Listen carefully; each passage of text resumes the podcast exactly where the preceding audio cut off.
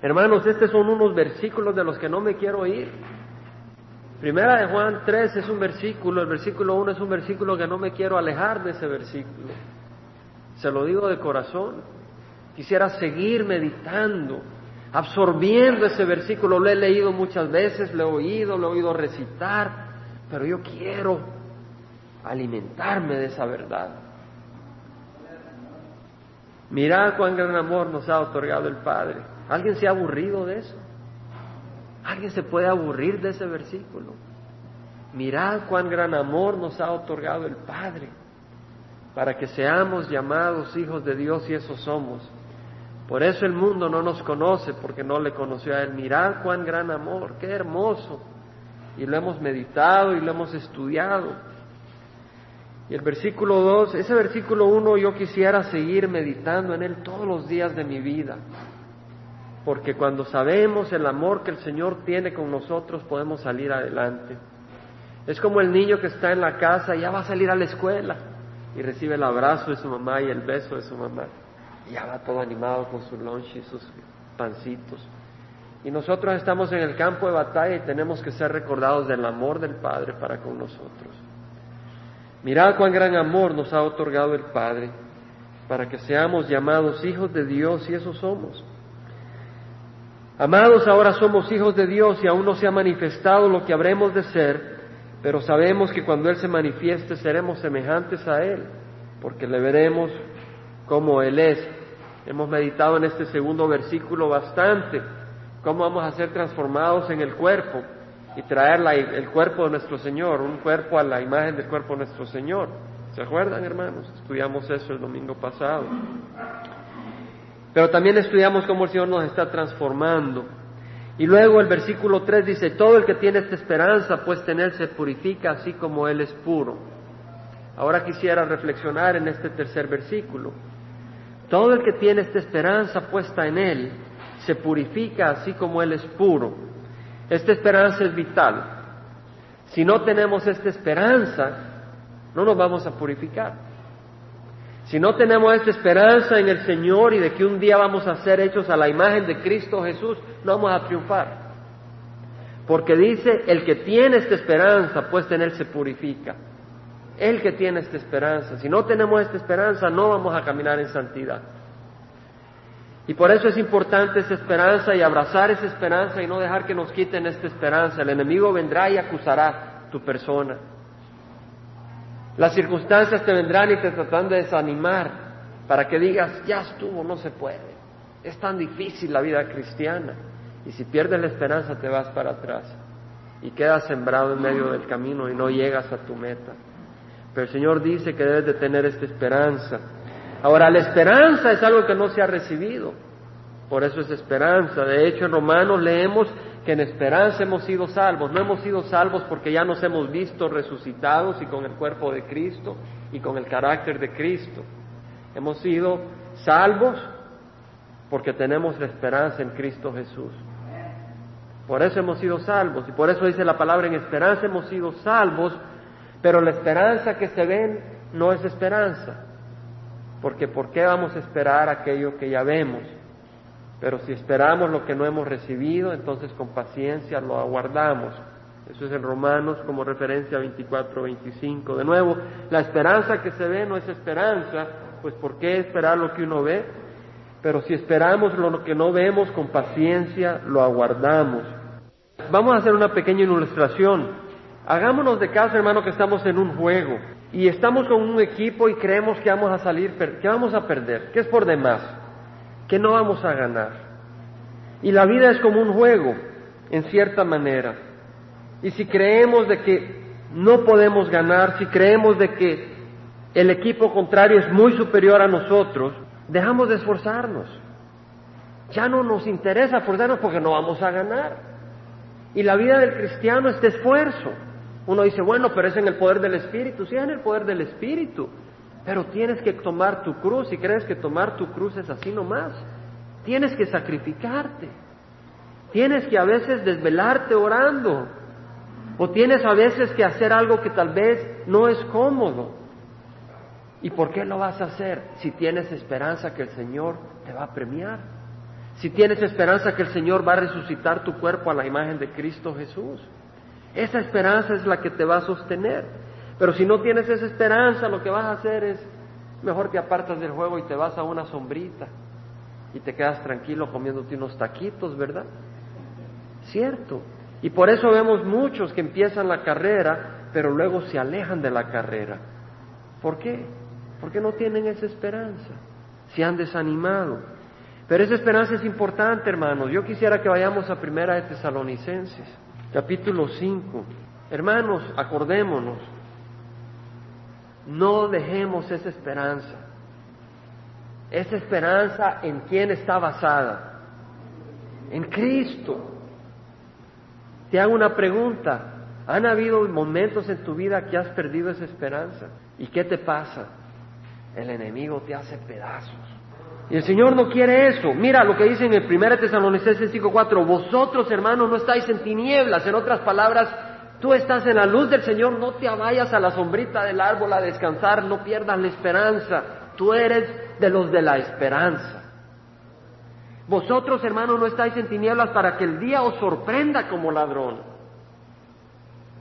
El día cuando venga el Señor, porque todos vosotros sois hijos de la luz, somos hijos de la luz, hijos del día, no somos de la noche ni de las tinieblas, por tanto no durmamos como los demás.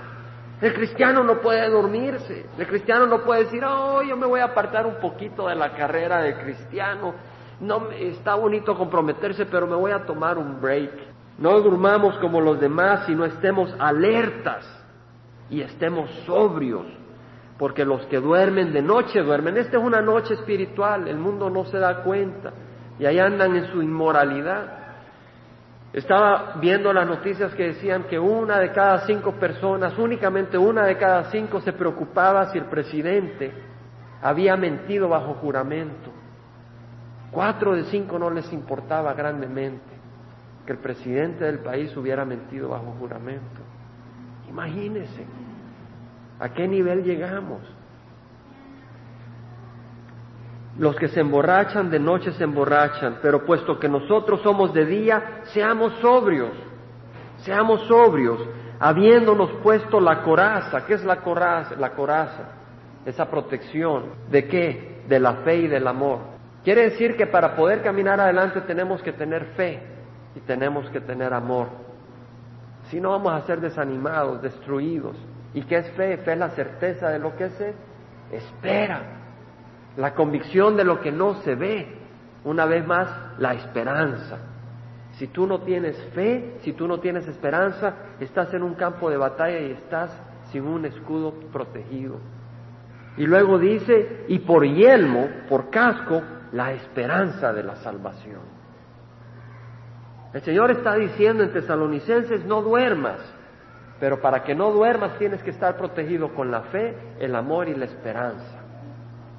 La esperanza tiene que proteger tu cabeza, porque no nos ha destinado Dios para ira, sino para obtener salvación por medio de nuestro Señor Jesucristo. Ahora, hermanos, un día seremos perfeccionados y hemos hablado de eso y a mí me ha dado gozo meditar en esos versículos en mi vida personal.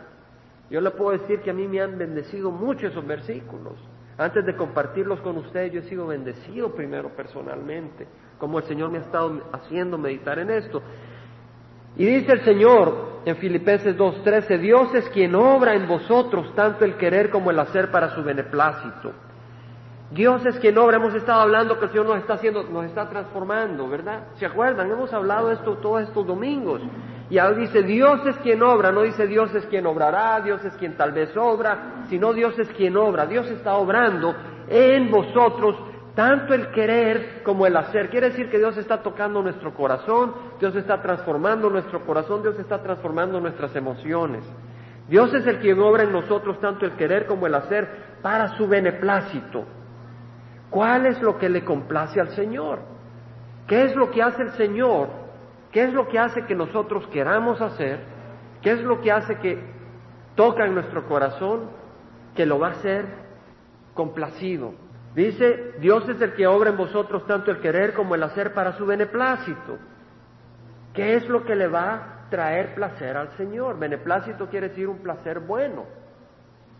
Complacer al Señor. ¿Qué va a complacer al Señor, hermanos? Cuando el Señor Jesús estaba siendo bautizado, en el río Jordán se oyó una voz de los cielos que decía, este es mi Hijo amado en quien me he complacido. Amén. ¿En quién se ha complacido Dios? En Jesucristo. Y cuando estaba en el monte de la transfiguración, ahí estaba Moisés, ahí estaba Elías, ahí estaba Jesús, y ahí estaba Santiago, Juan y Pedro. Y Pedro de repente empezó a hablar todo animado, emocionado, y vino una nube y los cubrió. Y la voz de la nube salió y le dice, este es mi Hijo amado en quien me he complacido. ¿De quién más ha dicho Dios en las Escrituras, este es mi Hijo amado en quien me he complacido? De Jesucristo. Entonces, si las Escrituras dice Dios es quien obra en vosotros tanto el querer como el hacer para su beneplácito, ¿cuál es la obra? Hacernos a la imagen de su Hijo Jesucristo. ¿Entendemos, hermanos? Esa es la obra. Y si nosotros queremos complacer a nuestro Padre, no es lo que vamos a hacer, sino lo que dejamos que Dios haga en nosotros lo que le va a complacer. Porque lo que le complace a Él es hacernos a la imagen de Jesucristo. Entonces yo digo, no, hermano, no, Señor, para mí me encanta predicar y compartir tu palabra. Él va a decir, sí, está bien, porque yo quiero alcanzar a los que voy a usar a través de ti. Pero para ti, que tú me complazcas, déjame transformarte. Si tú eres usado como un instrumento, voy a alcanzar a otros, pero también usé a una mula una vez para hablarle a un profeta y pudiera levantar piedras. Pero ¿qué de ti? ¿Me vas a complacer de ti? ¿Tú? ¿Cómo? Si me dejas transformarte. Amén. Y a mí me goza eso, porque sé que es la voluntad del Señor. Dice el Señor, a los que de antemano conoció, los predestinó a ser hechos conforme a la imagen de su Hijo, para que Él sea el primogénito entre muchos hermanos. Lo hemos leído. A los que de antemano conoció, también los predestinó. ¿Por qué los quiere hacer hechos a la imagen de su Hijo? Porque Él es el único que puede complacerle. Y Él quiere que seamos hechos a la imagen de Jesucristo. Y es un hecho y es una realidad y lo hemos leído que el Señor nos está haciendo a la imagen de Jesucristo. Y ese es el punto. Muchas veces yo he estudiado en el pasado estos versículos y lo veo como que el Señor quiere que yo sea la imagen de Jesucristo y no le doy suficiente peso al hecho que lo está haciendo. Y lo digo y digo yo porque lo digo en vivencia personal y creo que estoy hablando por muchos de ustedes y no por todos ustedes. Quiero darles algunos versículos que nos hacen entender que el Señor está trabajando en nosotros en Salmo 139. Salmo 139, quisiera compartirte. Primero que el Señor va a tener una transformación exitosa de nuestras vidas, primero porque Él nos conoce. ¿Cómo puedes reparar un carro roto si no conoces el carro? ¿Y quién va a conocer mejor el carro que el que lo diseñó y lo construyó? ¿Entendemos, hermanos? Dios nos conoce porque Él nos ha hecho. Por lo tanto, Él puede transformarnos. Únicamente Él. Mi esposa no me conoce mucho, me conoce pero no lo completamente. Yo la conozco pero no completamente. Yo puedo conocer a alguien en el trabajo o a un amigo, pero no completamente. Solo Dios nos conoce completamente. Y solo Él nos puede transformar. Y Él puede porque Él nos ha hecho. Salmo 139, versículo 1 dice, oh Señor, oh Jehová, tú me has escudriñado y conocido. ¿Quién puede decir eso aparte de, ¿A quién le podemos decir eso si no solo a Dios? Tú me has escudriñado y conocido, tú conoces mi sentarme y levantarme, desde lejos comprendes mis pensamientos. Yo no tengo que decir, el Señor me va a ver. El Señor no solo me ve, sino que conoce mis pensamientos. Temamos al Señor, temamos al Señor, reconozcamos que Él está en medio de nosotros, pero temámosle no con un temor de miedo, sino de respeto, porque Él nos está rodeando y Él es bellísimo. Tú escudriñas mi senda, el Señor descudriña el camino que llevamos y está examinándolo. Y mi descanso, y conoces bien todos mis caminos. Aún antes de que haya palabra en mi boca, he aquí, oh Jehová, tú ya las sabes todas. Por detrás y por delante me has cercado y tu mano pusiste sobre mí. Ahora alguien dirá, uy, qué terrible. No, porque si eres hijo de Dios, mira cómo dices. Tal conocimiento es demasiado maravilloso para mí. Es muy elevado, no lo puedo alcanzar. El salmista David decía, caramba, cómo el Señor me conoce. Pero un padre que ama a su hijo lo quiere conocer completamente y cuidarlo y protegerlo y entender para poder guiarlo por el buen camino. Uno de padre quiere conocer dónde están sus hijos espiritualmente. Yo como padre no quiero que mis hijos me traten de impresionar, yo quiero saber dónde están espiritualmente para poder orar por ellos. Y nuestro Padre Celestial nos conoce y sabemos dónde estamos espiritualmente para poder trabajar en nuestras vidas. En el Salmo 139, versículo 13 dice, porque tú formaste mis entrañas, me hiciste en el seno de mi madre. No nacimos del mono, y este es un tema, el tema de evolución es un tema que si no fuera porque el mundo lo abraza tan locamente no me interesara porque es una locura pensar que venimos del mono. ¿Se acuerdan de las noticias que decían de que había caído un meteorito de Marte que tenía muestras de que tenía vida? Muestras de, vida. No sé si alguien se acuerda haber oído. Hubo mucha noticia hace varios meses, si no más de un año, de que había caído un meteorito y que le habían hallado vestigios transpermia, creo que le llaman a eso, de que la vida en este planeta se originó y vino de otro planeta. Para querer decir que Dios no nos hizo, pero y bueno, ¿y de dónde se originó la vida en el otro planeta si así fuera? Eh, si no, ya, ya no saben ni qué excusa poner. Pero salió en los periódicos y todo, y ayer tocando el internet veo una pequeña noticia de que ya se dieron cuenta que estaban equivocados. Pero eso ya no dicen bulla, ya no hacen bulla. Todo lo que hacen bulla es cuando sacan alguna mentira de que tal vez venimos del mono. Pero no es así.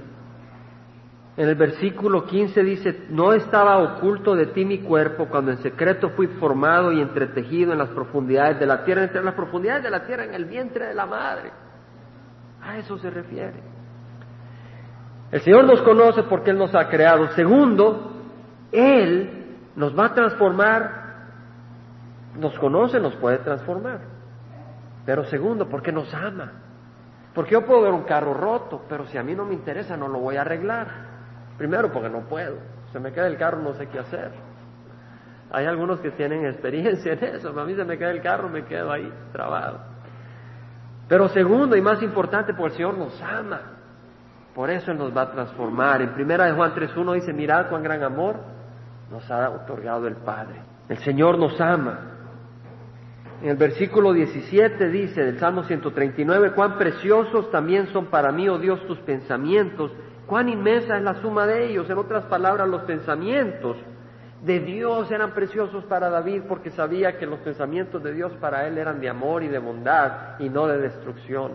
Por eso dice, cuán preciosos son para mí tus pensamientos, oh Dios, Cuán inmensa es la suma de ellos, si los contara serían más que la arena, al despertar aún estoy contigo. Si los contara serían más que la arena del mar, los pensamientos que Dios tiene para nosotros. Y luego dice, y al despertar estoy contigo. No pierdan ese versículo, porque usted dice, yo soy pecador, sí, pero el Señor está con nosotros, ¿verdad? A veces el ser humano, ¿verdad? Es como la muchacha, ¿verdad? Que se pone esas pestañotas postizas y se pone todo ese maquillaje y esa peluca increíble y bueno, se arregla que ya parece otra persona, ¿verdad? Pero ahí en la mañana ya parece que es otra persona. No. Y, y el que se acaba de casar con ella dice, pues, ¿quién eres tú? ¿Qué vienes a hacer acá? Pero ya es tarde la esposa. Pero el Señor nos ve como somos por más apariencia que pongamos, nos ve como somos y está con nosotros al despertar. Amén.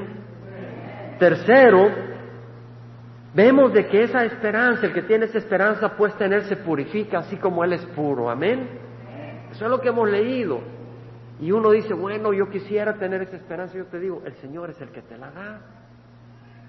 El Señor no nos ha dado ninguna oportunidad para perder. nos ha dado solo oportunidades para ganar.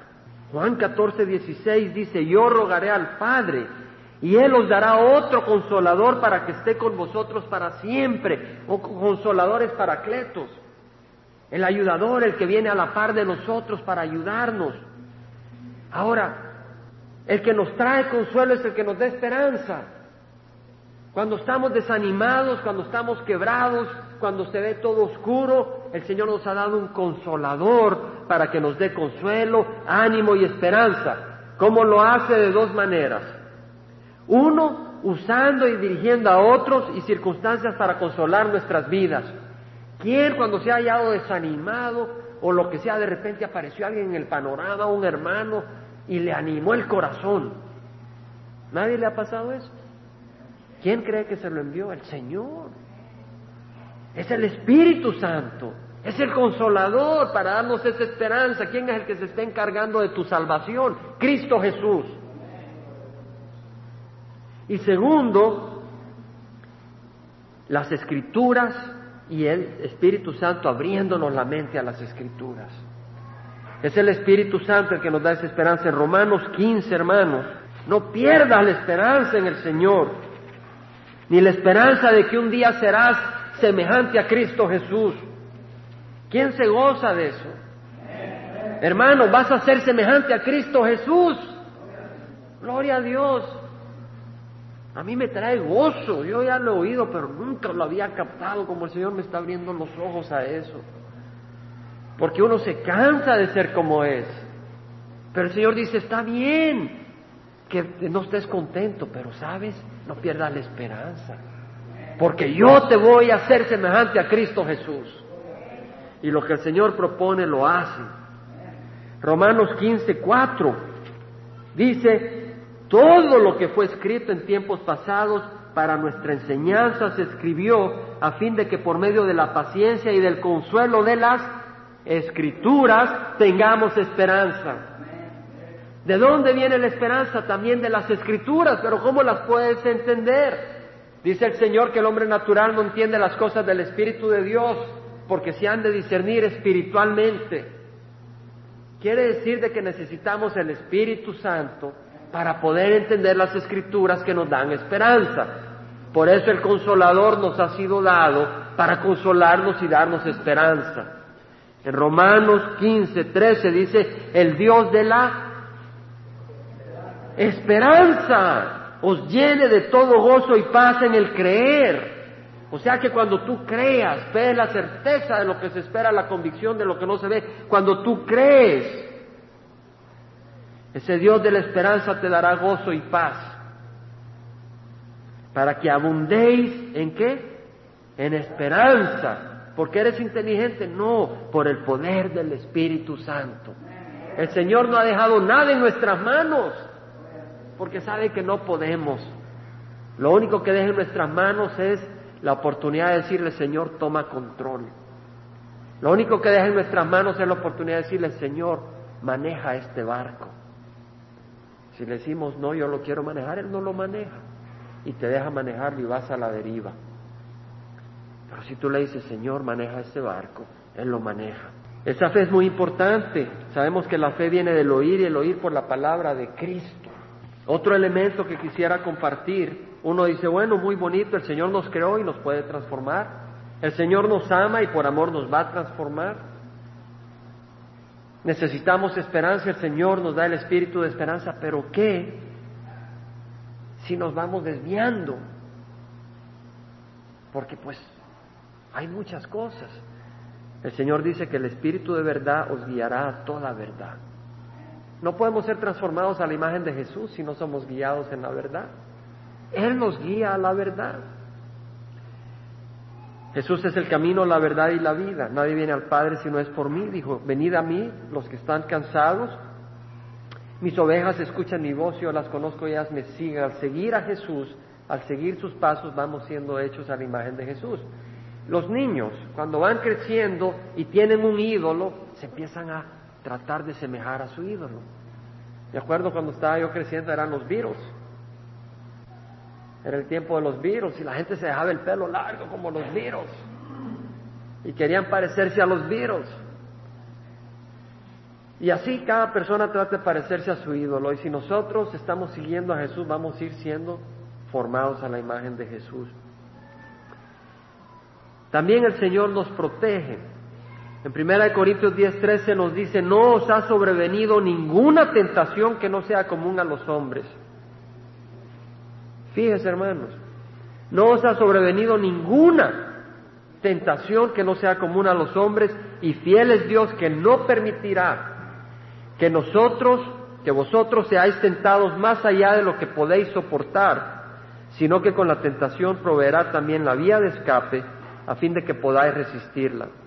Fíjense qué promesa más hermosa. Usted dice, bueno, el Señor va a trabajar en mí, el Señor, pero ¿qué de las tentaciones? A veces vienen tentaciones que no las puedo soportar. El Señor dice, no permitiré, no permitiré ni una tentación que no pueda soportar. Lo dice el Señor, primera de Corintios 10:13, no os ha sobrevenido ninguna tentación que no sea común a los hombres y fiel es Dios que no permitirá que vosotros seáis tentados más allá de lo que podéis soportar, sino que con la tentación proveerá también la vía de escape. Y cada uno es tentado en forma personal y él, él hallará un escape personal para cada uno de nosotros.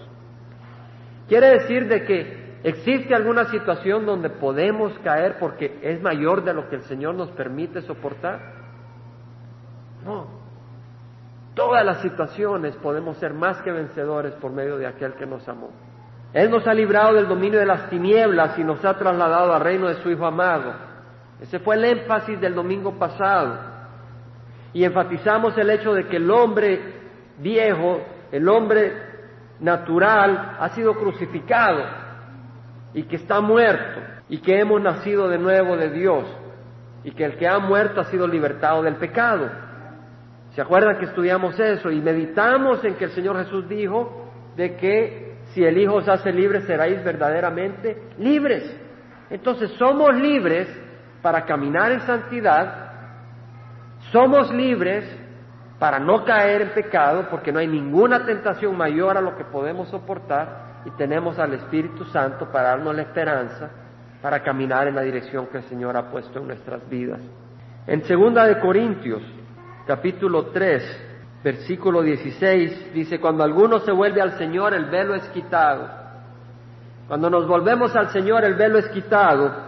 Ahora bien, el Señor es el Espíritu y donde está el Espíritu del Señor hay libertad. Hermanos, ¿quién quiere gozar libertad?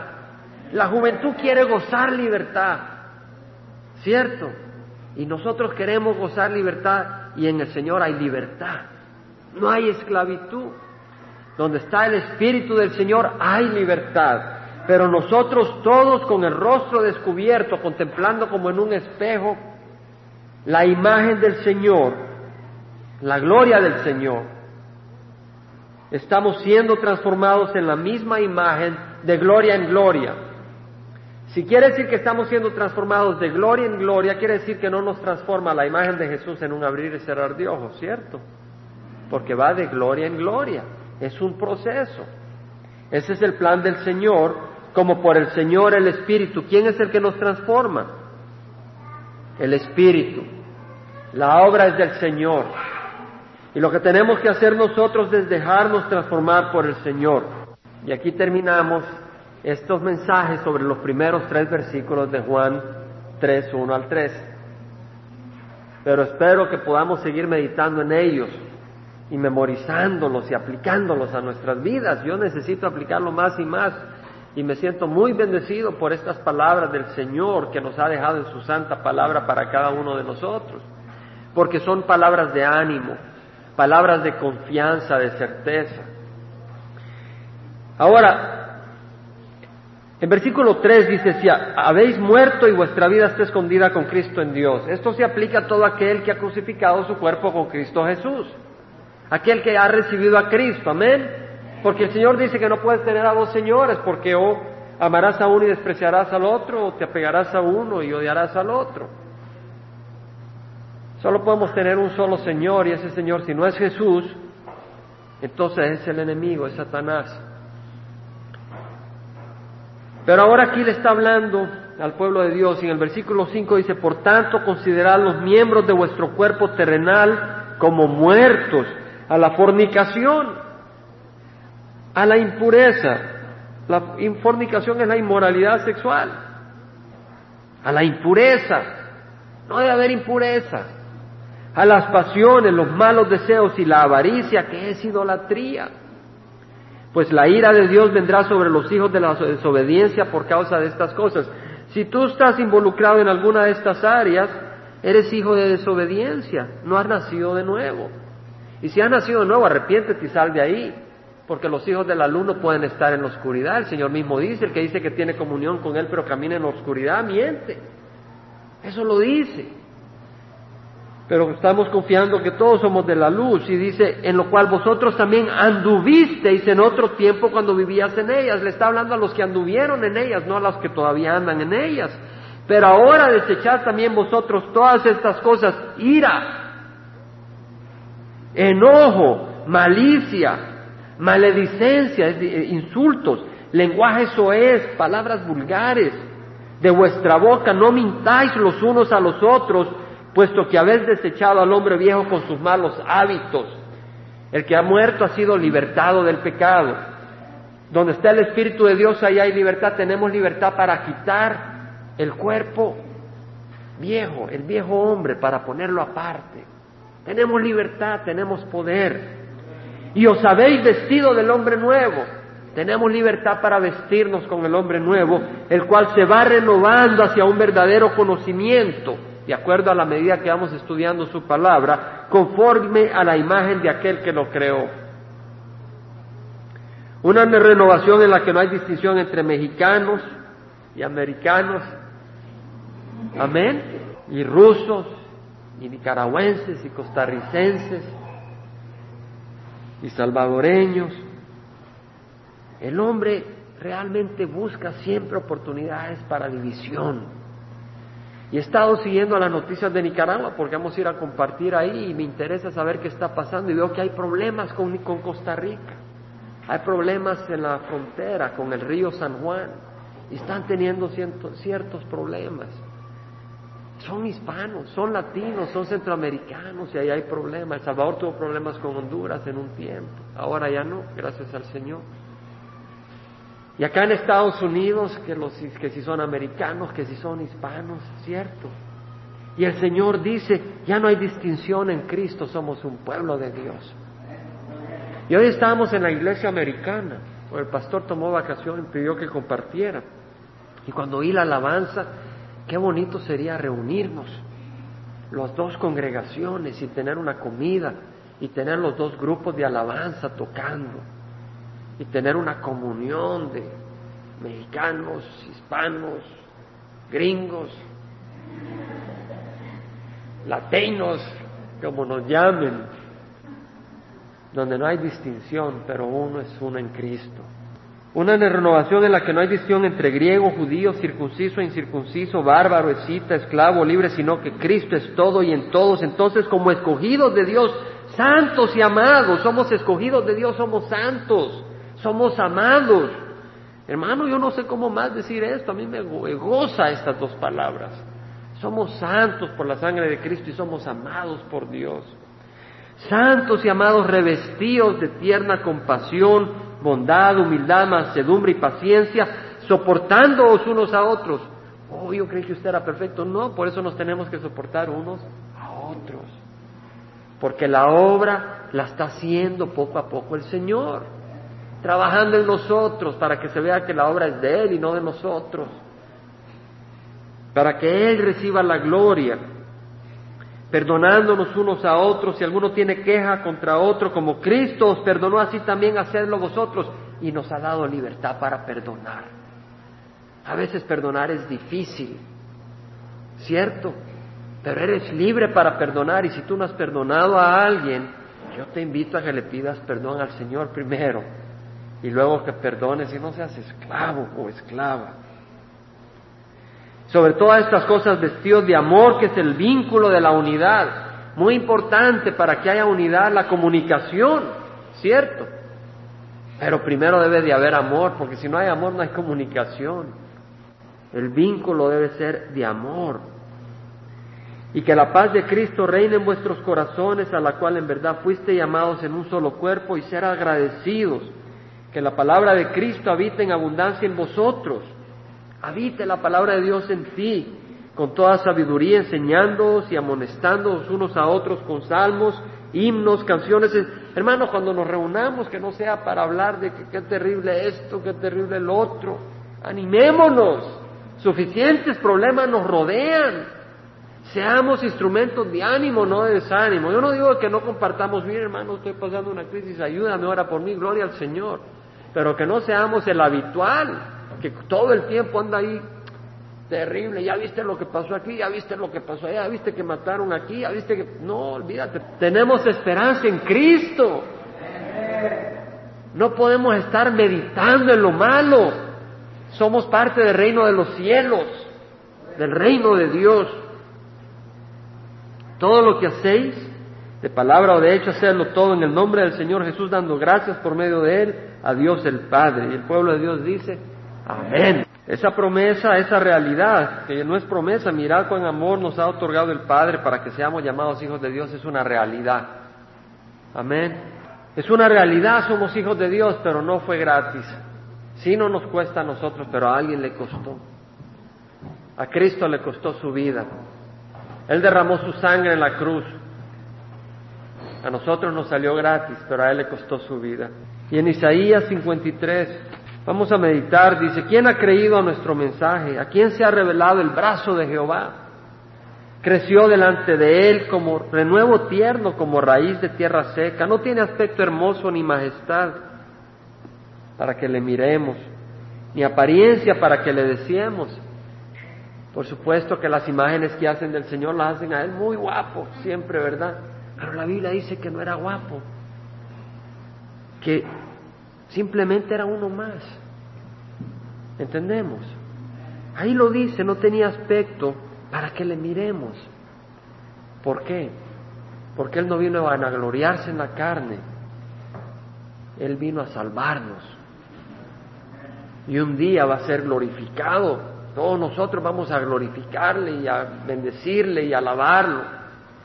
Toda rodilla se doblará y toda lengua confesará que Jesús es Señor para la gloria del Padre. Dice, fue despreciado y deshecho de los hombres, desechado, varón de dolores y experimentado en aflicción, como uno de quien los hombres esconden el rostro, fue despreciado y no le estimamos. Ciertamente Él llevó nuestras enfermedades y cargó con nuestros dolores. Él llevó nuestras enfermedades emocionales también. Él fue abusado emocionalmente en ese periodo del Calvario, los insultos, los desprecios, las tentaciones que recibió. Con todos nosotros le tuvimos por azotado, por herido de Dios y afligido. Dios le hirió. Mas Él fue herido por nuestras transgresiones, molido por nuestras iniquidades. El castigo por nuestra paz cayó sobre Él y por sus heridas hemos sido sanados. Todos nosotros nos descarriamos como ovejas, nos apartamos cada cual por su camino, pero el Señor hizo que cayera sobre él la maldad de todos nosotros. Fue oprimido y afligido, pero no abrió su boca. Como cordero que es llevado al matadero y como oveja que ante sus trasquiladores permanece muda, no abrió él su boca. Cuando fue insultado, él estuvo callado, porque venía a morir. Él no vino a defenderse, él vino a morir. Por opresión y juicio fue quitado, y en cuanto a su generación, ¿quién tuvo en cuenta que él fuera cortado de la tierra de los vivientes? Por la transgresión de mi pueblo, a quien correspondía la herida, la herida nos correspondía a nosotros. Se dispuso con los impíos su sepultura. Fue despreciado. Con el rico fue en su muerte, aunque no había hecho violencia ni había engaño en su boca. Pero quiso el Señor quebrantarle sometiéndolo a padecimiento cuando Él entregue, se entregue a sí mismo como ofrenda de expiación, verá a su descendencia, prolongará sus días. Todavía no había ocurrido cuando Isaías escribió esto, cuando Él se entregue a sí mismo como ofrenda de pago. Iba a ocurrir.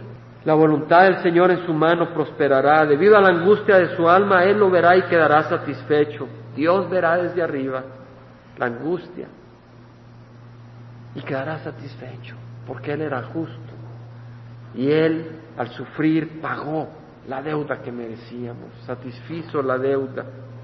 Por su conocimiento el justo, mi siervo, justificará a muchos. El Señor Jesús es llamado siervo. No busquemos gloria para nosotros, busquemos ser siervos. Si Él es llamado siervo en las Escrituras, cuanto más nosotros debemos de ser siervo del siervo, del Rey de Reyes y Señor de Señores. Justificará a muchos y cargará la iniquidad de ellos, por tanto yo le daré parte con los grandes y con los fuertes repartirá despojo, porque derramó su alma hasta la muerte y con los transgresores fue contado, llevando él el pecado de muchos e intercediendo por los transgresores. Padre Santo, te damos gracias por lo que has hecho por nosotros, Señor. Padre, ayúdanos a entender lo que has hecho. Ayúdanos a comprender y a no dormir. Los que duermen son los de la oscuridad. Ayúdanos a caminar gozosamente, en victoria, no en el suelo, no en el pecado. Somos hijos del Dios vivo. Merece el Señor ver a sus hijos caminando en forma en que le traemos gloria y honra a su nombre y no desprecio a su nombre. Señor, te rogamos que la gracia de nuestro Señor Jesucristo, el amor del Padre y la comunión del Espíritu Santo vaya con cada uno de nosotros este día, esta noche, esta semana, Señor. Llévanos con bien, Señor. Te damos gracias que todo lo que necesitamos para vivir santamente en Cristo Jesús está con nosotros primeramente Cristo, su Santo Espíritu y tu amor. Te alabamos y glorificamos en nombre de Cristo Jesús. Amén. El Señor les bendiga, mis hermanos. Gloria al Señor.